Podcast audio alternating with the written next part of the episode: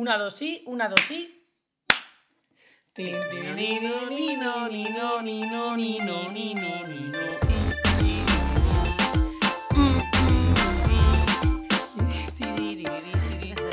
Bienvenidas, bienvenides y bienvenidos a nuestro podcast. Esto es Maldito Bollodrama, especial Relaciones de Poder. Bueno, no es un especial. Relaciones de Poder, pero no es un especial, es un episodio normal y Todo es especial. ¡Todo es especial! Estamos grabando, esto se, se escuchará el mes que viene. El mes que- bueno, mira, no lo sé cuándo se va a escuchar porque es putita Semana Santa y estamos aquí dos puntos trabajando. Pero da igual, lo hacemos no por vosotras, sino por los premios. ¡Oh! Si hay alguna que nos está viendo en vez de escuchando, queríamos empezar diciendo eso, que la semana pasada nos entregaron desde el Instituto República y Democracia eh, el premio al lince arcoiris. Y es monísimo, y tiene aquí como un chochito, así que se lo puede pasar el dedo. Es como un coñete, sí. Sí, entonces pues una cosa más para la mesa. Por favor, denos premios, pero no por nada, sino por seguir Llevando haciendo esto. Pero no puedes decir no es por vosotras, porque este premio además ha sido gracias a los votos de- del Hombre, que público. claro que es sea, gracias a ellas, era una broma. Era una broma, es que luego la gente- es que luego la gente se- No, es por vosotras, todo es por vosotras, pero si estamos siempre diciendo en plan de, ay, vosotras, vos- nuestra familia, sois vosotras, todos, y claro que nos votaron todas, sobre todo las argentinas, amichas argentinas, estamos absolutamente, tía, ayer estaba con una amiga que es argentina y me dijo, yo no sé qué pasa en mi país con vosotras, que la mayor parte de la gente que conozco os comparte en Instagram, que es como, tía, yo tampoco. Me paro, pero me, me encanta cuando nos dicen, a ver, a ver cuándo Ar- Argentina, a ver cuándo México, o sea, Veníos, ojalá. veníos, ojalá, ojalá. Ojalá. Es que a mí me- eh, nos encantaría muchísimo, pero. Estamos intentando cerrar Barcelona, Ya. o sea, como Bueno. para poder... Ya se sabrá. Yo no sé si sabrá, se sabrá, pero amigas barcelonesas tenemos una sorpresita. Tenemos tres sorpresitas. Va a pasar. Va a pasar. Va a pasar. Bueno, vamos al lío. Relaciones de poder. El ser humano es social por naturaleza. ¿Vale? Hasta ahí, bien. La sociedad suele relacionarse de forma jerárquica y usando el poder. Sobre esto encontramos especial, bueno, encontramos, encuentro especialmente interesantes las teorías y disertaciones de mi querido psicólogo, sociólogo y filósofo Michel Foucault. Según él, el poder designa relaciones entre sujetos, sujetos que conforman grupos, y eso es la sociedad, ¿no? Un montón de grupos, tras grupos, tras grupos, subgrupos, sobre grupos. Para ejercer el poder se emplean técnicas de amaestramiento, dominación y sistemas para obtener algo llamado obediencia. Un ejemplo claro. Los colegios, ¿vale? Vamos a intentar poner esto como muy representado. Desde la estructura de los edificios, pasando por los roles de cada individuo, signos, símbolos, jerarquías, sus- subgrupos, actividades pautadas, horarios, todo es parte del mismo objetivo, que es aparte de la obediencia, la categorización y colocación de los individuos en la sociedad. ¿Y cómo? Pues con las mismas estrategias básicas de siempre. Vigilancia, recompensa, barra castigo, pirámide. De hecho, en esa jerarquía se propone el distinguir el valor de cada uno para el futuro. Detrás de esa preguntita de ¿qué quiere ser de mayor? Normalmente y realmente lo que se busca en esa respuesta es, si te paras a pensarlo, ¿qué papel y qué lugar vas a ocupar tú en la sociedad cuando seas adulto? Hmm, Esto también va a salir en el siguiente episodio, spoiler. Spoiler. Desde que somos pequeñas y pequeños, nos enseñan a identificar conocimientos de primera y conocimientos de segunda. A ver si nos resuena. Ciencia versus sociales, tecnología versus artes. Los de sociales y artes son tontos, serán pobres. Los de ciencia y la tecnología, eh, bueno, pues es un sinónimo de vas a tener un buen futuro, vas a tener dinero, vas a tener oportunidades. Saquen sus libretas, señoras, que luego se quejan porque les vamos a recomendar. Hay dos películas que ejemplifican esto muy bien. Una es La Ola, que está en HBO, que cuenta la historia de un profesor de una escuela alemana que tiene que dar un seminario sobre autocracia. La autocracia es el régimen político en el que una sola persona, una sola persona, gobierna y hace todo a su voluntad, incluso escribir las leyes, modificarlas, etc. Y bueno, pues decide llevarlo a cabo a través de un pequeño experimento con sus alumnos, eh, pues que acaba convirtiendo la clase en eso mismo, en una autocracia. ¿La has visto? Sí, ¿Te gustó? sí me gustó, me pareció heavy y factible. Es que es factible. Sí. No vamos a hacer spoilers, pero Sí, sí, autocracia lésbica, ojalá. Auto- La verdad es que sí. Ojalá una Bueno, autocracia depende de quién gobernara, ¿eh? Oh, ya. Porque, ojo, eh, ojo, a mí se me ocurre alguna lesbiana que mal, mal, mal. Es que en realidad autocracia lésbica no. No. No. Autocracia nuestra. Autocracia bollo- de maldito bollodrama. La verdad es que sería todo por purina. Todo bien. Ah, Ley de ser feliz. Ah, la Ley de ser dramática, todas llorando por la calle, todas gritando ¡Ah! El boe, Totalmente. Unas diciendo, unas corriendo en círculos, ¡no! Y otras diciendo, tranquila, todo va a salir bien, ten paciencia, tranquila. Es que en eso se basa nuestra relación, básicamente la de Vaca y mía. Yo paniqueo todo el rato y ella me dice que esté tranquila. y Que no todo anirá nada. Eso es justo. Ya está. Bueno, voy a seguir. La segunda. em, The Stanford Prison Experiment. O sea, el experimento de la prisión de Stanford. Eso está en Amazon Prime. Bueno, esto lo digo para la gente que vive en España. Los que vivís en otros países, pues lo siento, no lo sé. La buscáis en Google y ya está. Perdón. Em, bueno, pues estaba... No sé si esta la has visto. y Además, hay, creo que hay, un, hay como una original y un remake. Em, es un experimento en el que se eligen a 24 alumnos de la universidad, unos estudiantes, para encerrarlos en una cárcel simulada y que unos hagan de presos y otros hagan de guardias, eh, básicamente para analizar la fuente de comportamiento abusivo y la dominación. Hmm. Es... A mí esa película me impresionó muchísimo más que la ola. Pero es que eso está, o sea, es real eso, un Sí. experimento No sé si, real, no sé si fue realmente así o Parecido, pero sí que me suena rollo que los guardias eran presos y luego los presos fueron guardias o algo así y se vieron cositas. se vieron muchas cositas, además es como un análisis de las jerarquías y del poder a todos los niveles y además a niveles incluso primarios, que hay rollos de estos, pues, pues de dominación sexual incluso, que entiendes también muy bien cómo funciona el sistema penitenciario, que nosotros y nosotras del sistema penitenciario lo único que tenemos son eh, series y referencias así, porque pues, pues los que no hemos estado y las que no hemos estado en la cárcel, pues no tenemos ni puñetera idea. Em, pero bueno, la cosa es que en toda relación de poder siempre hay un sujeto dominante y otro dominado. Y la característica del dominado la tiene quien realiza las conductas deseadas por el dominador. Ese dominador incita, induce, desvía, facilita, amplía o limita los comportamientos de la persona dominada.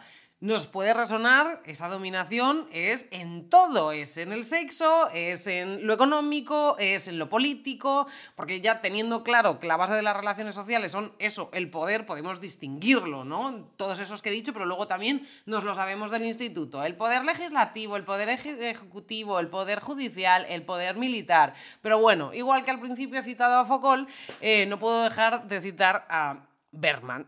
¿Vale? Bertram, perdón. ¿He dicho Berman? Bertram. Bertram clasificaba el poder de seis formas distintas, ¿vale? Em, ya no solo en plan del poder económico, el poder sexual, el poder tal, sino de la relación entre el eh, dominado y el dominante, más bien entre el dominante y el dominado, que eran el poder, el poder coercitivo, que es el que emplea amenaza e intimidación para que se acate la autoridad, con medios físicos, sociales, mm, emocionales, económicos, pues por ejemplo es la mm, policía, ACAB. El poder de recompensa, que es el que ofrece premio remuneración, recompensa positiva con premio o negativa con castigo, que es muchas veces lo que utilizamos con los animales. Por ejemplo, el poder legítimo, que es el que emana de las instituciones, que proviene de un puesto de autoridad jerárquico por ley, es decir, pues la clase política, pues los alcaldes o el presidente de la comunidad o así. Eh, el poder de referencia, es decir, la influencia que depende de las afiliaciones, vamos, tener amigos poderosos o policías. Eh, por ejemplo, ¿no? Hay, pues poder también es, yo tengo un colega que trabaja en tráfico y puedo hacer y deshacer lo que me salga de los huevos porque con una llamadita me cancela una multa. Eso, eso existe, a lo mejor tú no eras consciente, pero No debería pasar. hay gente que tiene ese poder, hay los favorcitos que se llaman. ¿Vale? Luego está el poder experto que construye una autoridad basada en el conocimiento acumulado, es decir, ser una autoridad en la materia, ser doctor, tener ciertos conocimientos, te da poder en la sociedad. También poder, ya decimos, siempre sobre otros sujetos. Y por último, el poder informativo, que este es el que más me eh, eh, explota la cabeza, sobre todo, bueno, no en los últimos años, siempre ha pasado en realidad, es como uno de los, de los ejes como más chungos, porque el poder informativo básicamente es el control y el manejo de la información que el público consume. Vamos, el poder de manipular y administrar la información y con ella controlar la opinión pública. Recordemos, amigas, que este poder no solo lo tienen los medios de comunicación, también lo tienen los individuos. Esto es cuando tus progenitores, por, mm, cuando tú eres más pequeña, tienen este poder sobre ti, eligen el acceso a qué tipo de información tienes o no. Eso es uno de los problemas de, por ejemplo, los Reyes Magos. Tus progenitores controlan eh, perfectamente, bueno, no deberían, pero hay muchos que abusan de ese poder de lo, de, de lo que tú percibes como verdad y lo que no. Hombre, en todos los casos, tía, al final hay con la música, por ejemplo, a ti no te ha pasado, a mí me ha pasado, y yo estar escuchando rap de adolescente y es como, "Mm, ¿qué música estás escuchando? ¿Por qué escuchas esto? Porque es lo, al final hay un corte en la familia respecto a lo que puedes acceder y a lo que no puedes acceder. Y eso no es protección. Muchas veces lo confundimos con protección, pero la protección es darle las herramientas a los seres humanos que dependen de ti para discernir lo que está bien, lo que está mal, lo que se usa, cómo se usa, etcétera. No prohibírselo. Lo otro es censura. Mira, mi madre, por ejemplo, cogía las revistas que se compraba mi hermana de pequeña, em, la Bravo y todas estas. Cuando llegaba a casa se las daba. Mi madre arrancaba X páginas, o sea, la revisaba entera, arrancaba X páginas y ya se las daba. Hostia, pero ahí hay, o sea, es que esta intro me estoy apuntando cosas porque hay mucha movida que, que hay que, apuntar que hay que cosas. hablar, porque es verdad que hay un punto en que no puedes tampoco dejar que una persona, una persona pequeña se autoforme sola, porque hoy en día con internet, tía, y el porno, por ejemplo, no están funcionando los mecanismos de protección a la infancia, o sea, Exacto. y al final ves que un niño de 7, 8 años, porque es que pasa, tío, es que cuando la gente se canaliza en plan de, ah, no sé qué, los niños, tía, yo veía porno de pequeña y todo el mundo nos hemos metido en las páginas, en teles, en no Sí, sé qué, no sé cuántos, el canal Plus codificado, jaja, jiji. ¿Quién, no, ¿Quién no lo ha hecho, tía? Entonces, esos mecanismos no funcionan. Pero sí que es verdad que hay que intentar proteger un poco a la infancia. O sea, no le vas a dar a alguien una tablet y decir, ¡Hala! ¡Administrate! Desde Peppa Pig a Peppa Pig versión adulto. O sea, esa- A Pepa la cerdita. claro. es que hay una línea. Entonces, es verdad que, claro, esa censura en base a qué se hace. Es que te voy a dejar que termines. sigue, sigue, claro. Por eso te he dicho que me podías interrumpir si tú querías. no, te voy a dejar si que no termines. querías te voy a dejar que termines. Lo siento mucho, pero es que acabo de ver a Maki dos bundos chupetones en el cuello. Es que además miraba así y digo, ¿qué se ha hecho el peluche? Y no, de peluche nada. Pensaba que era una heridita. ¡Qué guarra la tía! Heridita Pilar Job. Bueno, voy a continuar. Eso, sí. Eh, bueno, que eh, sobra decir, de todas formas, mira, ya no solo ese punto del control sobre la información, sino el control en sí, porque hay un poder manifiesto y un poder explícito, ¿vale? Pero también está el poder encubierto. Esto Ah. Es que, tía, este tema me gusta muchísimo. La cosa que una de las mejores, es una de las mejores estrategias para ejercer el poder, ¿no? Hacerlo de manera encubierta, que la persona afectada no sea consciente de que está siendo dominada. Como esos hijos, por ejemplo, que amenazan con marcharse, montan pollo y así de casa para que los progenitores sigan extendiendo los límites de la permisión. O al revés, aquellos padres que se hacen los enfermos y los pobrecitos para que sus hijos nunca los abandonen. Es Chungo esto, ¿eh? Sí, y más chungo. Este poder puede alcanzar niveles de perversión tales como el desarrollo de patologías mentales como el trastorno facticio infligido a otro. Esto quizás no te suene, pero sí te sonará el nombre más común que se llama esto el síndrome de Munchausen por poder. Qué fuerte. ¿Te suena el síndrome de Munchausen? No. Pues el síndrome de Munchausen por poder es un trastorno del comportamiento que manifiestan personas adultas que cuidan a otra.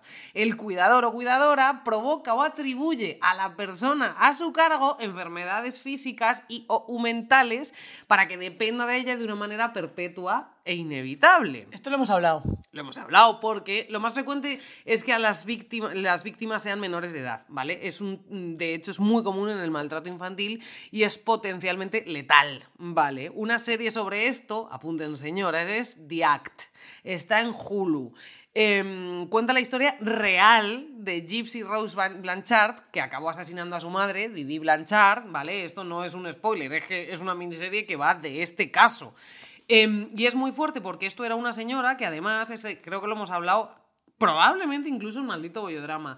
Y era una señora que em, hizo una especie de mm, fraude increíble porque pedía hasta dinero, la gente le daba dinero, le Mm, dieron o una sea- casa pública, le daban ayudas, no sé cuántas, fingiendo o haciendo creer que su hija estaba enferma, que tenía un montón, un montón de enfermedades además, Em, además, la niña tenía como 18 años y ella le decía que tenía 14. O sea, era una verdadera historia de terror absoluta. ¿Y qué pasa? Que la niña, cuando se dio cuenta de lo que estaba pasando, bueno, la niña, la chica, cuando se dio cuenta de lo que estaba pasando y que no conseguía huir, em, encontró la forma de matar a la madre. Es que esa historia me acuerdo que la hablamos una vez, ¿en qué momento fue? No me acuerdo en qué capítulo, pero sí que la, sí que la hablamos. Y es fuerte. Claro, es que ahí no solamente tienes que romper con tu situación, sino que se supone que la persona que te tiene que cuidar, que te tiene que formar, que te tiene que proteger, es tu verdugo. Tía, es chungo eso. Es heavy. Es muy heavy. Y es que además es eso, o sea, que el poder es está tan ligado al abuso, tan, tan, tan ligado, que el límite eh, eh, es que es finísimo. Sí. Pero bueno, el ejército de poder, amigas, legitimamente encubierto, está en todas partes. Todas las relaciones tienen poder de una manera o de otra. Así que nada, vamos a ello. Nosotras somos Terci, que Baki, Terci, y esto es maldito chapadrama que os vamos a dar, amigas. Eso, la gente esto le va a explotar un poquito la cabeza. Sí, porque vamos a hablar de cosas de lesbianas, obviamente, porque a mí me preocupaba este tema en plan de, tía, es que claro, al final vamos a hablar de lesbianas, ¿no? No vamos a dar una chapa de filosofía y sociología, pero mira, ¿por qué no? Vamos a darla. Pero es que al final también lo, lo que hablamos, que nosotras como bolleras tenemos referentes y la referencia en un sistema tan sumamente jerárquico, es que es todo jerárquico, o sea, es que desde que sales a la calle y no te puedes manifestar porque hay un policía que tiene una autorización por parte del Estado a poder eh, pegarte si quiere, ¿sabes? O sea, es que nos afecta en todo. Entonces, construir relaciones más o menos horizontales, tía, es un reto. Y es desde un reto. antes, es que también desde que naces la jerarquía está desde que mm, tu, tu madre está embarazada de ti. O sea, de- va a depender de dónde vas a nacer, de quién va a hacer que mm, ayudar a, a esa persona que tú salgas al mundo, en el hospital en el que vayas a estar, o no estar en un hospital, o que puedas comer, o mm, que te vayan a tirar a una fosa, o que te vayan a cuidar. Es que todo depende de eso. Hombre, tía, que cuando hablamos de patriarcado, es que se expresa 100% en las familias, tía. O sea, al final nos organizamos de manera patriarcal, donde el señor es el proveedor que no sé qué, el abuelo no sé cu- cuántas veces, lo típico de no, tu abuelo no se levanta de la mesa porque es que ya es muy mayor. Bueno, ¿qué pasa? Que no puede, o sea, para ir al bar a tomársela así, pero para recoger su plato no puede. O sea, ¿qué pasa ahí? ¿Sabes? O sea, es todo al final golpes de Estado dentro de tu puta vida. Entonces, Sí, ¿cómo además eso, relaciones? Lo del edadismo luego lo hablamos porque además es una cosa que en los- las últimas semanas me ha fascinado mucho. ¿Por dónde quieres empezar? Porque he visto lo de las palomas. Sí, es que el otro día estábamos en una terraza y estábamos tomando algo. Estuvimos ahí un buen rato, además, ¿eh? Fuimos a comiendo. comer. Fuimos a comer y estábamos un rato largo y se me cayó la mitad de un tequeño. Y me dio muchísima pena. Porque Además se le cayó de la mano y entonces como que la mano de repente no tenía fuerza, se le cayó y hizo... "Mm". Pero eso dio inicio a una maravillosa situación que fue que se acercó una paloma con poca iniciativa, a- vamos a decirlo, a intentar coger el pequeño. Entonces, de repente se fue, o sea, se acercó otra paloma más, más chunga, y Y le... además era de un color como más oscuro, daba un poco de miedo, como en las películas de, de Disney que es- El son malo. animales, el malo siempre es como más oscuro. Eso está, es mazo chungo también, Es ¿eh? muy chungo Súper racista eso, parte tío. Pues eh, con esa paloma pasó, en plan de... Tiene Era- más estaba como da caracterizada. como miedo. Sí, tío, daba miedo. Estaba caracterizada. Era Entonces chunga. llegó y no solamente no se comía el pequeño, sino que solamente se limitaba a hacerle bullying a la otra para que no se lo comiera. O sea, no tenía hambre. No quería el pequeño. Quería que la otra no se lo comiera y ya está. Y entonces, eso fue un rato. Esto es un resumen porque fue a tiempo real, estuvimos por lo menos 15 minutos. es Sí, que luego. Yo llegó un momento que dije, mira, eso, o sea, ya está. Ya es que yo ¿para cuando entro en sigue? bucle Sí, eh, en no desconecto. Pero es que luego llegó otra, una tercera, que a esa segunda se le encaraba. Sí, sí, y fue la que se defendió. Y esa fue la que, al- la que al final mm, se llevó el pequeño. La, La primera, pringada, mm, la pobre no hizo absolutamente nada. La segunda se llevó su merecido y la tercera es como que estaba ahí y luego casi se le lleva el pequeño los gorriones. Ya, luego había gorrioncitos que eran más pequeños que tú dices, no van a tener nada que hacer aquí, pero como tienen más capital intelectual, que eso también es una movida, eh, al final consiguieron liarles a las bullies de las palomas y, y- y- y, pues se llevaron el pequeño, yo creo, ¿no? Lo sé. Lo partieron en, en cachos y se lo llevaron. Pero es que esto es muy representativo de la, de la sociedad porque es así. Es que si no marcas límites, la gente se, mm, se sobrepasa todo el rato. Y hay un punto que dices, vale, tenemos que autorregularnos, pero yo no sé si esto es una cuestión social o genética o qué, pero es verdad, tía, que si no ponen límites, tendemos a sobrepasarnos. Es- Es... lo típico, tía. O sea, si yo quedo contigo, por ejemplo, llego tarde todo el rato, una hora, te hago esperar una hora, te hago y tú hasta que tú no me digas, oye, ya valió, o, o no me dejes un día plantada y te pires, yo voy a seguir con esa dinámica. Y no es sinónimo de maldad. O sea, ese abuso se da por comodidad muchas veces. Claro, o sea, y es una, es una mierda, porque luego pasa que muchas... Mierda. O sea, es, joder, hay que educarnos también, yo creo, a todo el mundo para que no haga falta esa sombra de mm, que estén diciéndonos papá, papá, porque luego es verdad que el otro extremo es una mierda. O sea, cuando un jefe es súper autoritario, a mí lo que me sale es en plan de, pues no te voy a regalar ni un minuto más de mi tiempo, porque eres un cacique absoluto. Pero ¿a- ¿eso lo has aprendido o lo sabías? Porque yo eso lo he aprendido y a poner límites en cuanto a lo, laboral, a lo laboral. Yo ahora mismo tengo límites en cuanto a lo laboral porque no los he tenido. Claro. Y porque han abusado de mí de una manera muy harta durante muchos, muchos, muchos años más de los que me gustaría admitir. Claro, pero porque toda la sociedad está montada para eso. Pero eso es lo que pasa, o sea, no tenemos ese tipo de educación porque, claro, ¿de dónde viene? Esto, esto sí que lo hablamos en un episodio, lo que te conté yo del libro este de los estudios de los primates. No me acuerdo que en qué episodio era. Ay, ¿en cuál era? Al No sé, principio pero de la sí, sí, sí, temporada. sí, lo hablamos. Y lo hablamos así, en plan de, es que eh, los animales y en la naturaleza, al final, es, es- es primario lo del, eh, lo del poder y lo de la jerarquía. Pero sí que es verdad que es lo que, esto sí que lo dices tú siempre, al final estamos avanzados y aunque sea instinto primario, ciertos, ciertas características que tenemos en la sociedad, coño, también las tenemos que ir superando, tenemos que ir analizándolas, tenemos que ir revisándolas y tenemos que ir deconstruyéndolas. Porque además esa es precisamente la definición de la deconstrucción, que mucha gente dice, no, desconstrucción no me gusta. Pues sí, porque estás construido, Sí. hijo de mi vida, y te tienes que deconstruir para volver a construirte. Es que si no te cargas todas y cuestionas todas las putas bases de lo que has aprendido, porque al final ser social no solo es relacionarte desde lo social, sino aprender a relacionarte desde lo social. Entonces, tía, es una puta movida porque nos tenemos que cargar muchas, muchas, muchas cosas y si ya de por sí siempre decimos, ay, es que es agotador de construirse y tal, claro que es agotador porque viene de mucho más profundo de lo que pensamos. De todo, tía, toda la, la raíz. Es que ya te digo, me vienen a la mente imágenes de la típica mesa de comida y que de repente cuando el padre o el abuelo dice a callar todo el mundo, que la peña se calle. Y en la casa de Bernarda Alba es igual, tía. En plan, Bernarda era una, un- o sea, ese personaje construido de mm, silencio, silencio, silencio con el bastón, en plan, de es mi puta casa, yo mando, yo dirijo. Entonces, a, a partir de ahí es ir rompiendo, rompiendo todos los, todos los moldes. Y es una movida porque, claro, al final, siendo dos pavas, las, las mujeres se nos cría con unas violencias estructurales que son las mismas. Entonces, tío, es, es una movida no ser luego... eh, ay, es verdad, me meto en tu esta. No ser luego cacique con Sí. tu gente. Pero también es verdad que, mira, luego tenemos como muchos factores de eso, porque ya no solo es la, de, de esa deconstrucción, ya no es solo la, la educación y lo que hacemos en casa y tal, también mm, muchas veces desdeñamos la figura de la literatura y las artes, por ejemplo, para esa educación. La casa de Bernarda Alba, que parece que estamos afiliadas a Lorca aquí y que es nuestro libro favorito, aunque mira, está muy bien porque en el episodio anterior lo hablamos. Y además yo dije una cosa horrible, la de todo el mundo ha leído esa mierda. No es esa mierda porque la obra sea una mierda en absoluto, todo lo contrario. O sea, nadie me ha dicho nada, pero yo lo pensé luego y dije, ¿por qué he utilizado esa expresión? Porque a veces soy tan, dos puntos mal hablada, porque en realidad es una obra que precisamente critica esa estructura y te hace pensar que eso no está bien y que ahí está fallando algo y que eso es- no es un puñetero matriarcado, no lo es. Es buena mierda. Es buena mierda, sí, sí, sí, sí, sí. Lo que pasa que es eso, que a mí sí que me hace pensar a veces de... Vale, es una cuestión, vale, eh, como primaria y como nos viene porque somos seres humanos, porque venimos de los animales, porque ta, ta, ta, ta, ta, ta, y otra es hemos pasado una cosa que los animales no han pasado, que es la evolución tecno- bueno, mm, tecnológica, económica, etc. Entonces hemos añadido más factores de poder a la sociedad.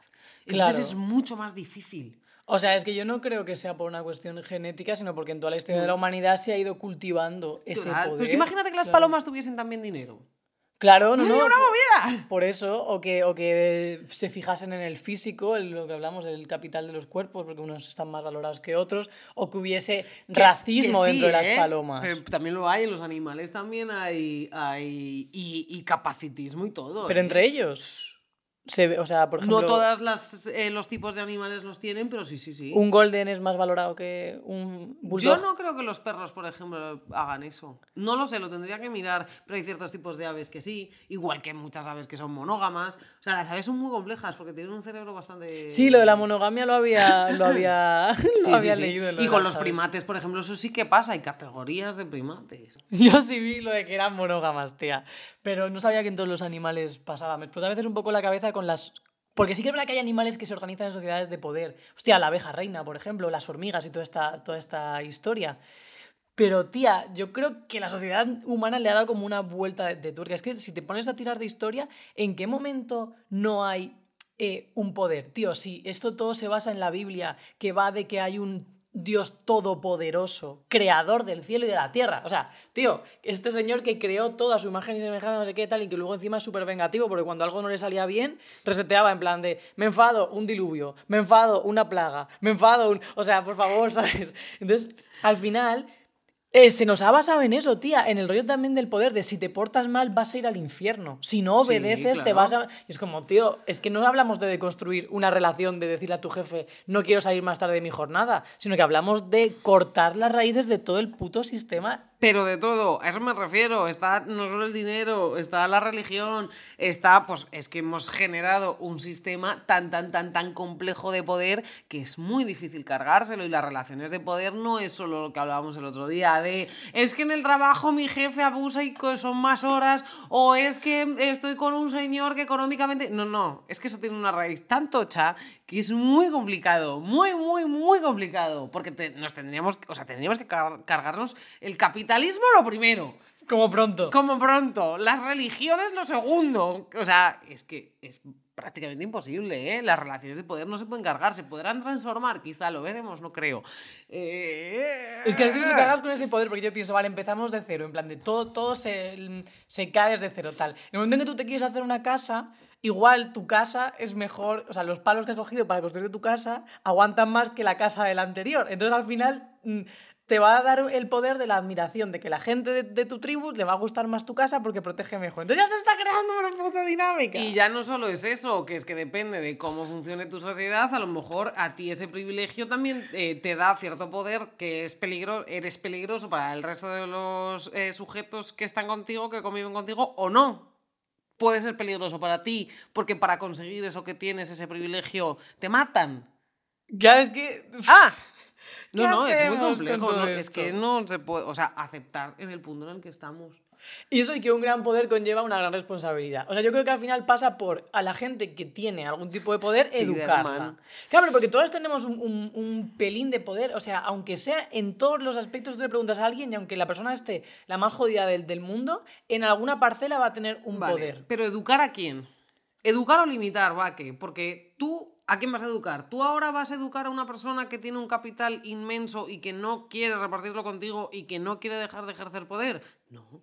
Él tiene ese privilegio de estar ajeno absolutamente a lo que a tus puñeteras voluntades. Mm, Por tía. eso te digo, se tiene que limitar, por eso los capitales tienen que limitarse, por eso se tienen que subir los impuestos a los ricos, etcétera, etcétera. Porque no te lo van a dar por educación, no te lo van a dar porque sí. Ay, es verdad, me he dado cuenta de que tengo un privilegio enorme, de que abuso de poder social y. ¡Toma!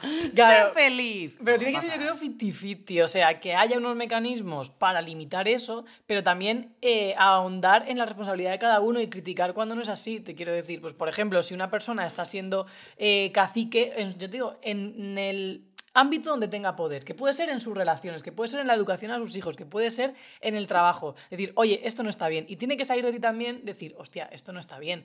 Eh, y ahí yo voy a la responsabilidad emocional, por ejemplo, en las relaciones. Pues tía, si tú tienes a lo mejor eh, 30 años y te está tirando la caña una chiquita de 15, por mucho que te guste mucho, si es que te gusta mucho, eh, pues a lo mejor poner la cabeza y decir, eh, no, ¿por qué? Porque tiene 15 putos años y yo tengo 30. Ya. No, ¿por qué? Porque hay un montón de... No decir, ah, no, pues que sea ella la que se limite. O sea, Y, Claro, y cariño. las leyes en este caso, con el tema del consentimiento, no sé si se, se subió, pero antes estaba en 13 años. Me da, Sí, claro pues me da subido, igual. sí se ha subido. eh, O sea, aunque sea legal, es que hay una parte que es como, tiene que salir de la, de la, de la persona, tía. Pues yo creo que no, tía, y los, el privilegio hay que arrancarlo.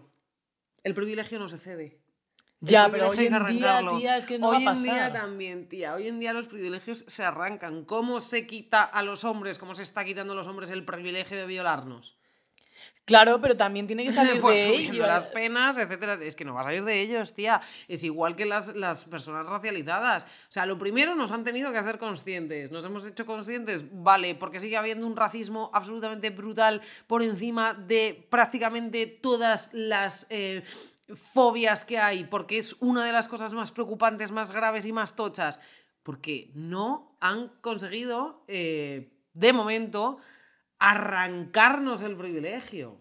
Claro, tía, pero yo ahí creo, o sea, te doy la razón, ¿eh? Que tiene que, que ser así, pero también hay que poner la responsabilidad entre quienes ejercemos racismo en algunos momentos. O sea, y decía, aunque, aunque digamos, no es que nos hemos criado así, pero sí que decir, hostia, esto no está bien. Claro, pero tú y gente que tiene, también te voy a decir una cosa, a lo mejor nosotras somos antirracistas porque sufrimos otras violencias y no tenemos ciertos privilegios y podemos sentir ciertos paralelismos con esas personas por haber sufrido esas, esas discriminaciones, pero una persona que no tiene ningún tipo de discriminación, ¿cómo va a empatizar con eso y por qué se va a parar a pensarlo? Tía, pero ahí es donde yo creo en el poder de la educación. O sea, ya te digo, no creo que vaya a ser esto como San Francisco de Asís, Ya. que dona toda su fortuna y se va no sé qué y lo deja todo para irse con la gente que no tiene dinero y con los leprosos y tal, que esa es una historia que, te- que a mí me vendieron porque a un colegio franciscano y era como Francisco de Asís, que dejó todo su dinero y no sé qué y no sé cuántos tal. Luego ellos no lo hacen, pero te venden la, la historia del señor Vale. misionero.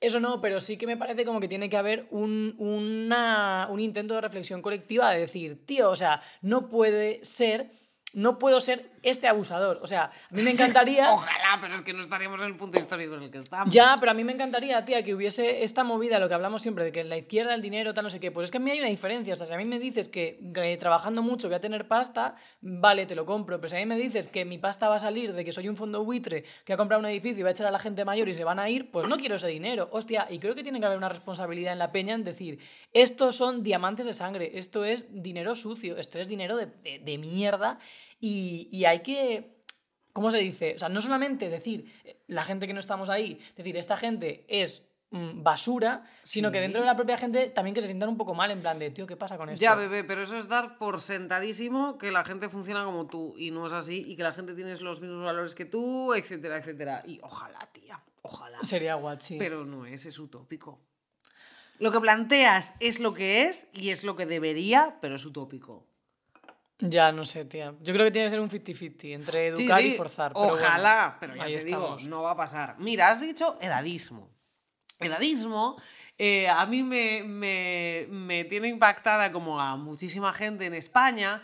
Hay eh, un, no sé si era por un programa o por qué leches, pero salió en- se hizo viral en redes eh, porque salían, hay dos presentadores de televisión que no, pues, pues que como nos escucha mucha gente de fuera y probablemente nos escucha también mucha gente que está fuera de la onda de, de las celebrities estas extrañas, pero bueno, dos señoros heteroblancos, cis, básicamente ricos, em, decidieron que era súper buena idea eh, acogerse a la discriminación para justificar un ejercicio de poder y de abuso, que son Risto Mejide y Kiko Matamoros, se llaman así. Sí. Que más vaya, vaya apellido este señor. Em, la cosa es que intentaron justificar em, el age gap. Age gap es como el- el- la diferencia que hay de edad en las parejas entre normalmente, Claro, es que- por lo que sea, mujeres y hombres, ¿vale? Ese rollo de eh, mi abuelo se lleva 15 años con mi abuela, es más mayor. ¿Eh? Eso pues que nos resuena bastante. Ah, mi lo normal es que mi padre tenga 5, 6, 7, 10 años más que mi madre. Ese tipo de cositas. Los chavales de instituto que ya han cumplido 18 y que de repente se empiezan a hacer novios de las niñas de 14. ¿Nos suena? Bien. Es que... Bien, pues eso no es edadismo. Tú criticar eso y criticar a esos señores no es ejercer edadismo, ¿vale? Edadismo es hacer inaccesible la vida y el desarrollo de- de- del día a día a la gente mayor. A nivel laboral, que por ejemplo haya personas, sobre todo mujeres, sea, siempre, que hayan estado cuidando mm, a, pues a sus madres, a sus padres, a sus hijos, a quien sea, y con 50 años no sepan, o sea, sepan que no van a encontrar un trabajo porque tienen 50 años. Eso es edadismo. O que mm, todo se digitalice y tu abuelo no sepa hacer eh, mm, una, una, una, ¿cómo se llama? un, una banco. gestión del banco o un, un registrarse porque tiene que hacer no sé qué del padrón, eso es edadismo. O llamarlo puto viejo a cualquiera y apartarlo así, aprovecharse de alguien para venderle algo porque es mayor y no se entera bien, eso es edadismo.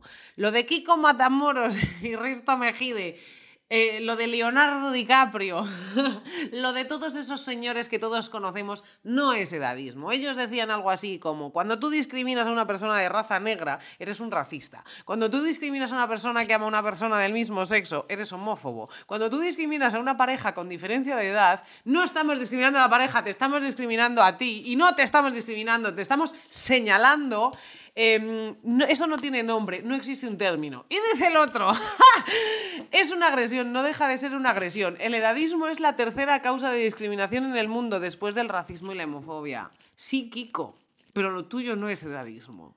Es que es fuerte eso, porque además em, es resistencia a perder un privilegio simplemente. Es que o es que me es refiero. que, claro, esa es la, la movida, que en el momento en que tú señalas eso, no estás señalando todo lo que tú dices, sino que es como, no, es que estamos diciendo que hay un problemita cuando tú, señor eh, heteroblanco, con una posición de poder, con una posición de dinero, con un sistema que hace que tú perpetúes eso, te vas con chavalitas mm, que están en una situación de más vulnerabilidad que tú, y eso es obvio. Y claro, es lo típico, ¿no? Que se dice de, no, pero es que esa persona está ahí porque quiere, ¿no? Y probablemente tú mañana vas y le preguntas a un repartidor de globos si está ahí porque quiere y te va a decir, sí, nadie me está poniendo una pistola en la cabeza. No, claro, pero es que hay un sistema detrás de eso que hace que lo perpetúes. Entonces, tío, ahí es donde yo digo que nosotras podemos desmontar eso y criticar eso, pero también tiene que salir de los putos señores que dejen de tirarle la caña a las chavalitas y de los putos señores que dejen de escribir por Instagram a las muchachas guapas y de agregar a pibas. Es A como todas. tan ridículo, A tío. todas. Es que hay perfiles, ¿eh? Sí, Me he encontrado sí. con pavos que es como, tío, ves a las, a las, a las tías las que siguen y todas son un perfil determinado de, de tías. Y es como,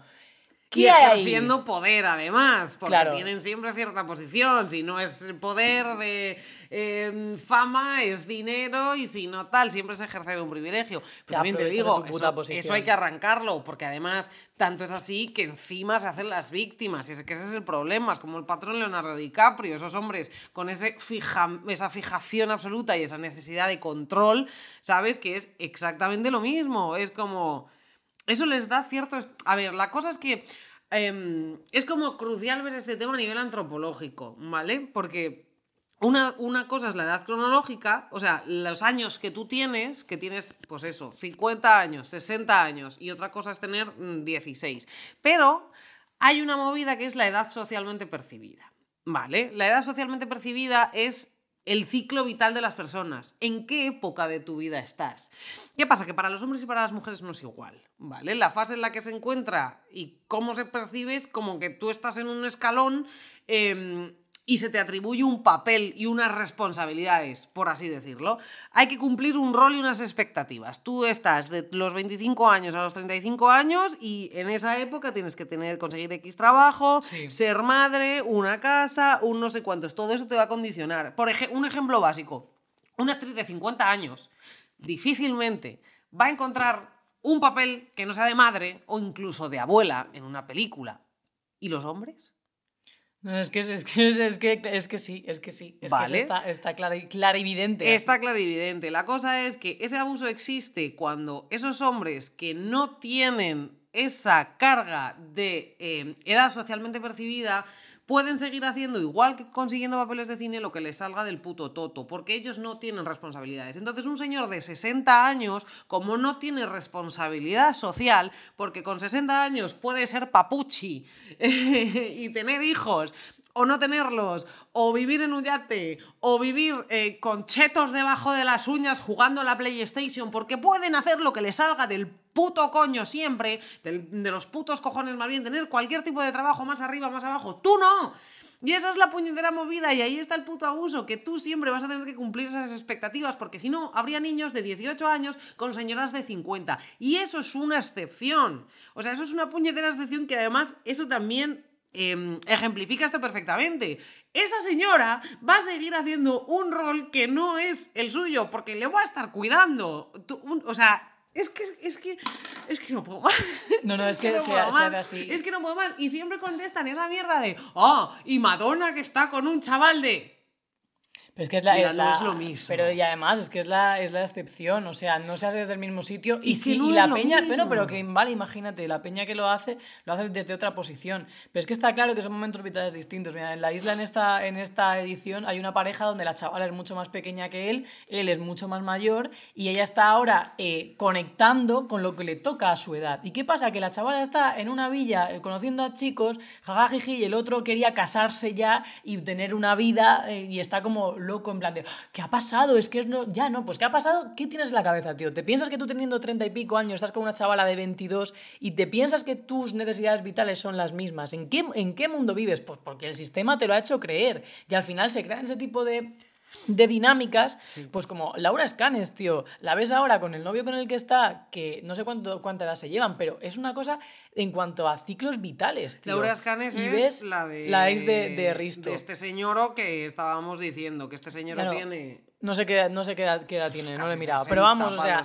y ahora está con otra pava que también tiene veintipico. Entonces, como. ¡Oh, ¡Ay! vaya! Claro, sorpresa. No es que mm, por lo que sea em, estés con alguien por el amor, no sé qué tal, sino que estás construyendo un patrón. Y muchas veces se, se mm, lleva esto a cabo porque hay una masculinidad frágil y al final ellos Sí. necesitan tener a alguien por debajo. Porque es así, tío, porque en estas relaciones de poder mm, es raro ver a un tío referente en algo que tenga a su lado a alguien con, o sea, siendo una mujer ella, con el mismo reconocimiento o incluso más. O sea, yo Claro. me, mira, tuve yo una, una jefa que hablando con ella y tal, hablábamos un montón, la tía era ejecutiva y tal, y ella ocupaba una posición laboral de ejecutiva y su marido de menos, estaba por debajo.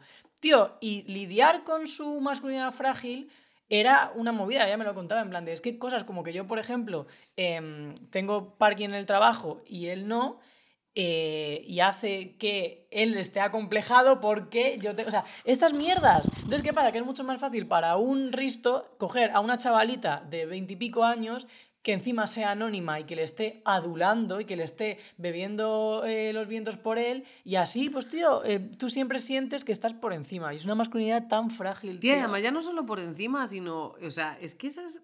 Tía, es que justo has dicho lo de la plaza de garaje... Lo que- o sea, es que a nadie le cabría en la cabeza que si fuese al revés, ella sintiese complejo porque él tiene una plaza y ella no.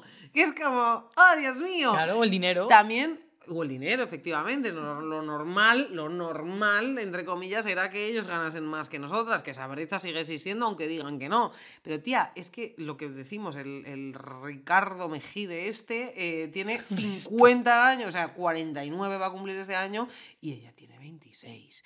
O sea, tiene el doble de edad. Es muy, muy, muy fuerte. Y esto pasa todo el rato. Mira, una cosita ya. Y ya nos metemos con lo que hacen los Nos señores. metemos, igual habrá que hacer otro capítulo, señor- llevamos Vale. 40 minutos, Vale, ¿sabes? de- es- los señores con otros señores. em, esta movida también pasa mucho con, con las mujeres. eh, ¿No te has dado cuenta? O sea, no pasa mucho, sino que se ha ido transformando. ¿No te has dado cuenta que antes era como, esto pasa porque ellas son mucho más maduras? Sí, tía, ahí de Vale, verdad. o claro, sea, y cuando sí. son jóvenes tienen que estar con hombres más, más mayores porque son más maduras. Pero ¿no te has dado cuenta que esto se empieza a transformar y ya no dicen eso? Y ahora lo que dicen es, está con un hombre más mayor y que tiene más dinero porque está empoderada. Ah, tía, yo eso... yo he empezado a oírlo y me da más cringe que lo otro. Uf, Es turbio eso, ¿cómo, que, cómo Sí, sí, en empoderada? plan de sabe lo que quiere, es una tía que tiene las cosas súper claras, está súper empoderada, entonces está a la altura de él.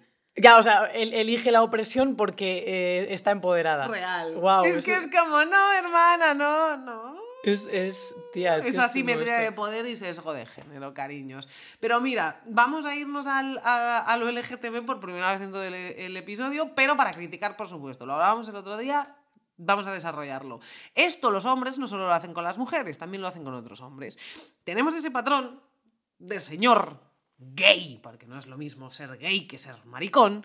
Gays con maricones jovencitos Es que, de los que abusan de esta manera también. Y es como, eh, es la, mi, mi, mi, mi esposita, ¿sabes? Cómprate unos bolsos y habla así y hace esto y se mi esclava, siendo, siendo hombres. O sea que esta, esta cosa también pasa entre los hombres homosexuales. Y pasa igual que cuando son heteros, que todas sabemos nombres, pero nadie lo dice y se normaliza. ¡Ay, qué pareja tan mona! Y es como, eh, no. Y luego además, tía, se, se da en No, estos no. casos el capital eh, corporal, capital sexual, que suelen ser unos señores, muchas veces unos cuadros de señores, con unos niños que parecen Adonis, ¿sabes? Y en, la, y en las parejas heteros igu- igual se da.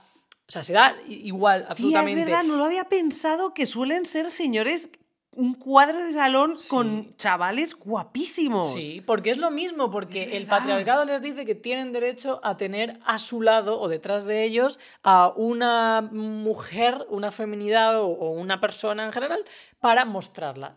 Y está como si fuese un puto trofeo. ¿Y, es entre lo que, o sea, lesbianas pasará? eh, yo creo que Es que pasa. yo no conozco. Yo creo que yo sí conozco, tía. Yo conozco, de hecho, un caso, era fuerte esto, ¿eh? Donde es que además lo tenía todo, recuerdo desbloqueado. Sí, que era una, una pava que además tenía un trabajo, eh, bueno, pues que encima era poli, vamos a decirlo también, o sea, tenía todo, era, era poli. Era mayor y era, objetivamente, según los cánones estéticos de la sociedad, más fea que es su novia, que era mucho más pequeña que ella, eh, se dedicaba pues, a otras cosas y tal, no, porque hablamos de poder, no tenía una posición laboral de poder, Vale. eh, más pequeña, más guapa que ella y con una posición de poder. Y era como una movida, tía, porque lo veías y decías, uff, es que está reproduciendo todos los patrones patriarcales. Pero, y es que además la, la, la pava era un señor. Era Pero- un señor, era una bollera señoro de libro, Vale, tía, Tampoco de es la libro. norma, ¿no? O sea, no es una cosa, te tienes que poner a pensar mucho rato para sacar un caso. No, no, no es la norma, pero yo esto sí lo leo como un vamos a tener cuidado y no convertirnos en esto. Ya, O sea, me pa- totalmente. y fíjate, tía, que a mí esto me crea dicotomía porque a mí me gustan las mujeres mayores. Y yo lo digo. Es verdad. Es que, claro, a mí Es me... verdad, Sí, sí, sí, sí. A mí me, me molan. Pero es verdad que me mola desde un punto de, sobre todo, deseo. O sea, creo que también es muy importante ciertas cosas guardarlas como un deseo para ámbitos sexuales, no llevártelo a la realidad. Porque yo creo, a mí me pone como mm, el deseo y me gusta eso y tal y me atrae. Pero mm, sé que sería complicado para mí tener una relación de pareja con alguien que me sacase 20 años. Pero porque me parece que tenemos momentos vitales súper distintos. Entonces, ¿eso qué puede funcionar? Para, un, para unos meses, para un rato, para unos viajes, para tal, pero luego en la vida real, ¿cómo lo llevas a, a- a término? ¿Cómo lo llevas a tu terreno? Hmm. Sobre todo en ciertos ámbitos, porque a lo mejor alguien de 30 con alguien de 50, bueno, pero alguien de 20 con alguien de 40, mucha diferencia. O alguien de, de 60 con alguien de 80, tío. Ya, tío. O claro, ¿qué haces? ¿Le, le- le limpias el, el pañal y al... O sea, no sé, que... que- A ver, que podría pasar y lo mismo hay casos de gente que se quiere muchísimo y se limpia los pañales, pero... Claro, pero dices la, la norma. ¿Y cómo te relacionas con esa persona? Mm. Y luego- sobre todo de la edad que tienes, tía, porque eh, yo en los la mayor parte de mi vida he tenido relaciones con Peña que tenía mi edad o un par de años menos o la misma o lo que sea. Eh, pero sí que yo te- con 15 años o con 14 años he estado metida en alguna de decir, eh, hay una persona de 30 que... Es que si hay esto casos. No está bien lo que está ocurriendo, ¿sabes? Y wow, o sea, no, que- no voy a desarrollarlo, mm, probablemente se ha pasado a todas, o bueno, Es que, a ver, luego hay también que puede ser que haya una norma de alguien que a lo mejor lo ha- le ha pasado de manera puntual, en plan, de se ha enrollado con alguien mucho más pequeño, sí, más mayor, igualmente, tía, tienes 30 años, ten la responsabilidad de no dejar que tire para adelante un, lo que sea con una persona con 14 o 15. Claro, tío, o sea, es que eso es fuerte. Así son menores es fuerte, pero es que no, no está la típica figura de la bollera que le encanta como que le vayan detrás las niñas y lo alimenta, ¿sabes? Pero eso es igual de turbio que ¿eh? ser un profesor de universidad que toca a las chavalas, amigas. O sea, no hagáis esa puta mierda. Es que esas dinámicas, tía, cuando se da eso, en típico Tía, profe de justifica eso de ay, a todos los niños y las niñas les gusta el profesor o la profesora. Eh, well, pues es que lo mismo un amor platónico de un niño de 6 años por su profe de plástica, eh, pero una persona de 14 años que está enamorada de la profesora de física, pues lo mismo es un poco jodido. Pero y en la universidad, y es que es lo que hablamos, o sea, en la universidad, imagínate, tú te mola tu profe muchísimo, no sé qué, no sé cuánto, tal cual. Ahí hay una relación de poder. Aunque cuando claro. folles cuando ya no es tu profe, pero lo ha sido, ocupa una tal que hasta que eso no se iguale por otro lado, porque luego es verdad que, claro, esto es como las, como las cartas, ¿no? Pones cada carta de opresión encima de la mesa. Entonces yo no sabría, por ejemplo, decir eh, en una relación de poder entre una persona racializada pero que tiene una un trabajo que flipas y que está ganando muchísimo dinero y que tiene una posición estable y que es famosa y que es reconocida tal, igual está con una persona blanca, pero que esa persona eh, está en el paro, tiene una situación familiar jodida, es más fea y tal, no sé si es una relación, ¿sabes? Como equilibrada o no, porque hay muchos factores, Claro, hay y muchos también depende de factores. donde esté. Supongo que no es lo mismo que eso pase en Francia a que pase en mm, Estados Unidos, a que pase en.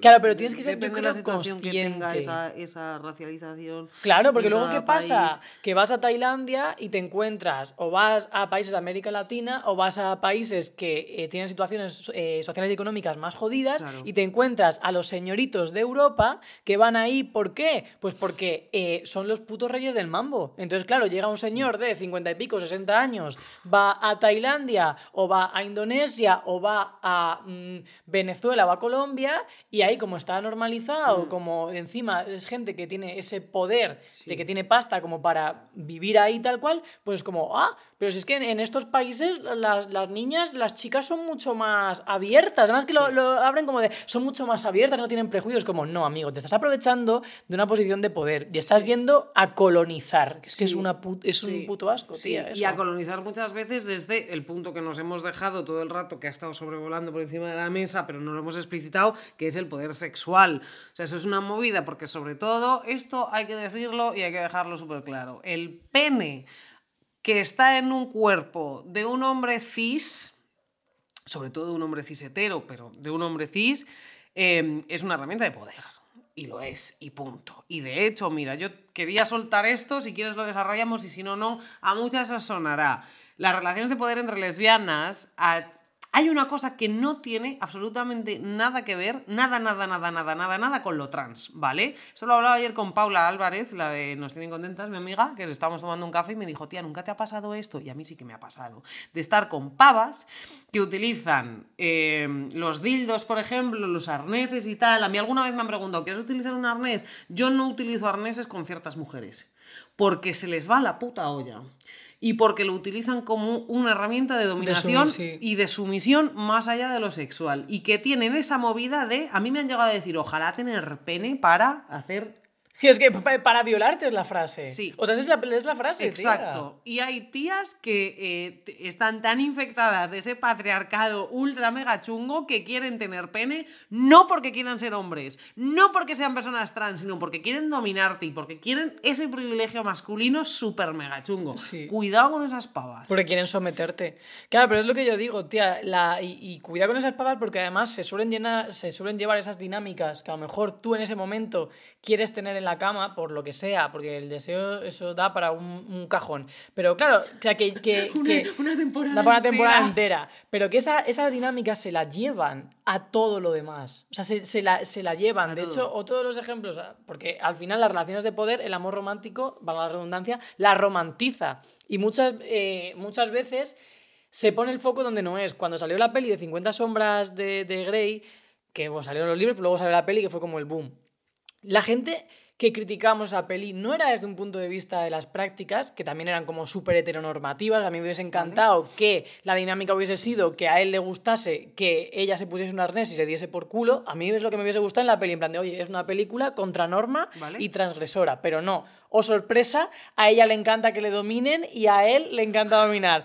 Por Ya. lo que sea, ¿no? Pero lo peligroso no era eso. Lo peligroso es que esa dinámica de poder se sacaba de la cama todo el rato. O sea, era una película donde ella trabajaba para él, donde él era el jefe de una empresa, donde él controlaba los tiempos, donde él controlaba la frecuencia, donde él era quien abría ese grifo, ¿no? Del que hablamos de cuánto tiempo, cómo y dónde, y donde llevaba todo el rato el poder. Entonces, no romanticemos eso, tío. Y si encima en la cama tiene también el poder de someterte, amiga, date cuenta. Sí, y aunque sea una mujer esa persona, si tiene ese poder que dices tú y encima es una persona que tiene el poder de eh, bajarte las bragas, hacerte algo y que tú no tengas mm, em, esa situación de confianza para decirle, jama, ¿qué haces? Eh, cuidado. Ese, ese sería como el, el resumen. en Es plan el resumen. Pretty Woman no es Exacto. bonito. O sea, un señor que te saca, y abro Exacto. comillas, te saca de la calle. Tú Total. ya no tienes que trabajar más, sino que simplemente te dedicas a gastarte su dinero en ir a tiendas caras para estar Total. guapa para él o para ella. total. Esa relación está desequilibrada. Está muy desequilibrada. De todas formas, mira, a mí, ya que tenemos que terminar. Sí. Vale, ya que vamos a terminar, hay una cosa que has dicho tú de la educación, de ta, ta, ta, ta, ta. Mira, eh, voy a intentar tirarlo de una manera simple.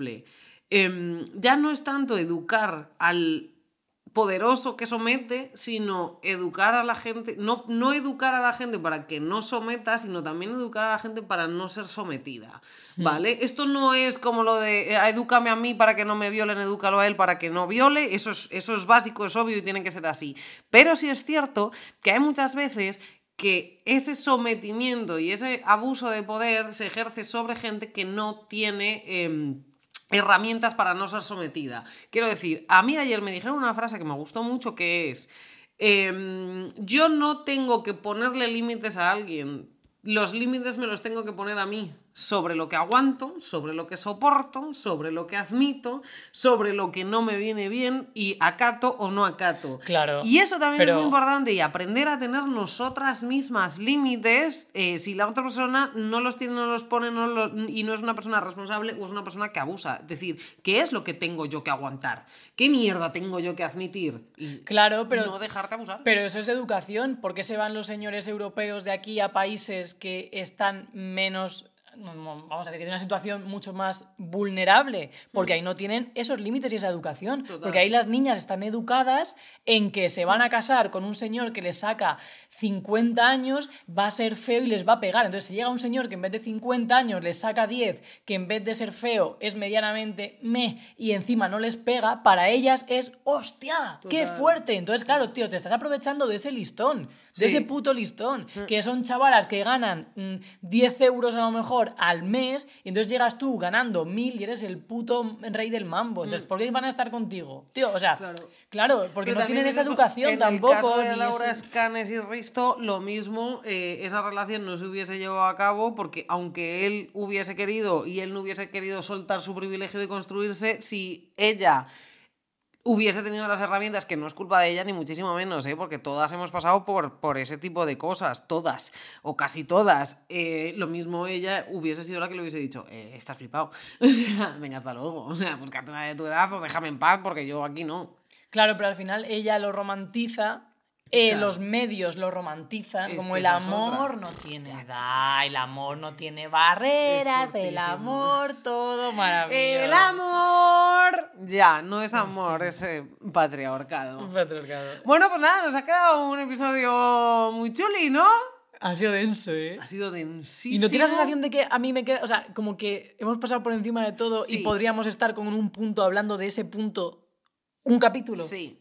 A ver, también es cierto que como pasó con Amor Romántico, pasará con Celos, eh, ha pasado con mm, un- algunos episodios... Vamos a hacer la parte 2.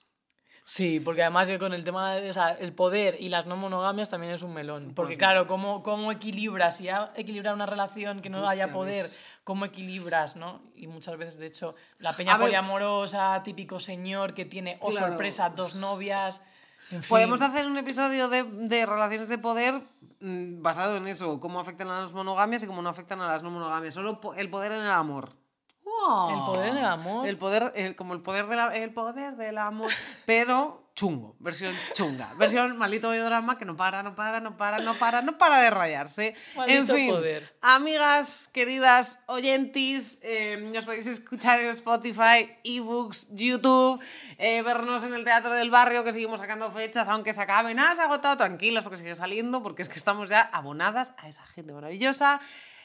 Mira, lo voy a decir. En septiembre vamos a estar en Barcelona, ya sacaremos las fechas, porque ya lo tenemos cerrado, no lo tenemos organizado, pero sí está cerrado. En septiembre nos vemos en Barcelona, a principios de septiembre. Vamos a estar, cuando se emita esto, en eh, Mallorca. Eh, vamos a ir a Gijón, vamos a estar en un montón de sitios. Ya llega el orgullo, ya llega el calor, ya quiero estar todo el día en teta. Bien. Y que os queremos mucho y que volvemos en dos semanas. Bien. Vamos.